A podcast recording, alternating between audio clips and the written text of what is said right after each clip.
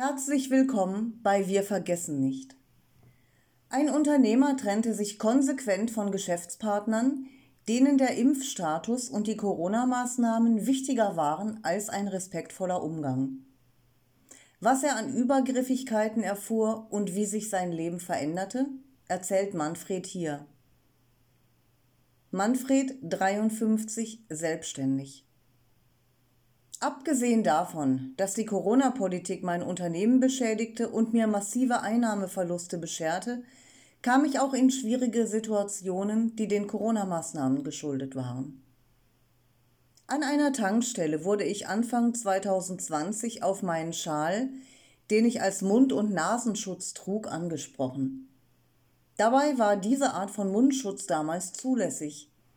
Kaum betrat ich den Kassenbereich, fuhr der Verkäufer mich schroff an. Du brauchst hier eine Maske. Ich habe ihn erstmal darauf aufmerksam gemacht, dass wir nicht per Du sind und dass er, anstatt zu diskutieren, zu kassieren hat. Dies brachte ihn erst richtig in Fahrt. Er beharrte auf seiner Forderung und wollte mir keine Rechnung ausstellen. Dazu drohte er noch mit der Polizei und fotografierte mich mit seinem privaten Handy. Daraufhin habe ich den Geschäftsführer holen lassen, denn ihn kannte ich persönlich. Vor Ort verlangte ich von ihm, dass er den Verkäufer sofort seinen Arbeitsplatz räumen lässt und ihn auffordert, das Foto von seinem Handy zu löschen. Ansonsten, so kündigte ich an, würde ich das freundschaftliche Verhältnis zum Geschäftsführer auf der Stelle beenden und sämtliche Leistungen unseres Unternehmens einstellen. Der Verkäufer wurde noch am selben Tag entlassen.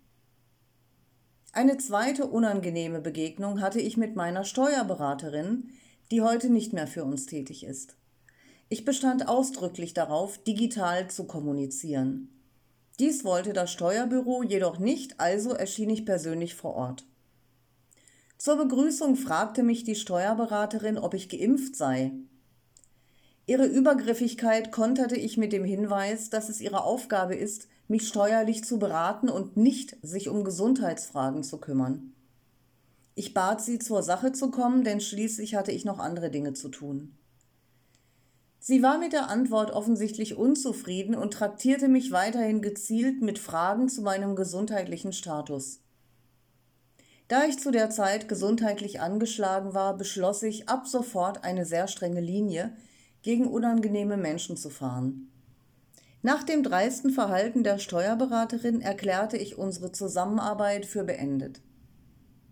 Mitgliedschaften und Beziehungen, die vor der Corona-Krise unproblematisch waren, wo die Menschen dann aber ungeniert übergriffig wurden, kündigte ich konsequent. Wir haben uns von allen, die rigide gegen ungeimpfte vorgegangen sind, getrennt. Menschen, die andere denunziert, kritisiert und blamiert haben, will ich nicht in meinem Leben haben und das gilt bis heute. Trotz beendeter Corona-Maßnahmen und mittlerweile eingehender einzelner Entschuldigungen. Das Vertrauen wurde massiv beschädigt und meine Einstellung Menschen gegenüber wird sich wohl auch nicht mehr ändern. Diese strenge Linie fahre ich ohne Rücksicht auf Verluste fort, da ich zwei Jahre Durststrecke unternehmerisch überlebt habe. Ich habe viele Kontakte abgebrochen. Mein Entschluss, toxische und negative Kontakte hinter mir zu lassen, hat mein Leben nur verbessert. Ich bin innerlich viel ruhiger geworden.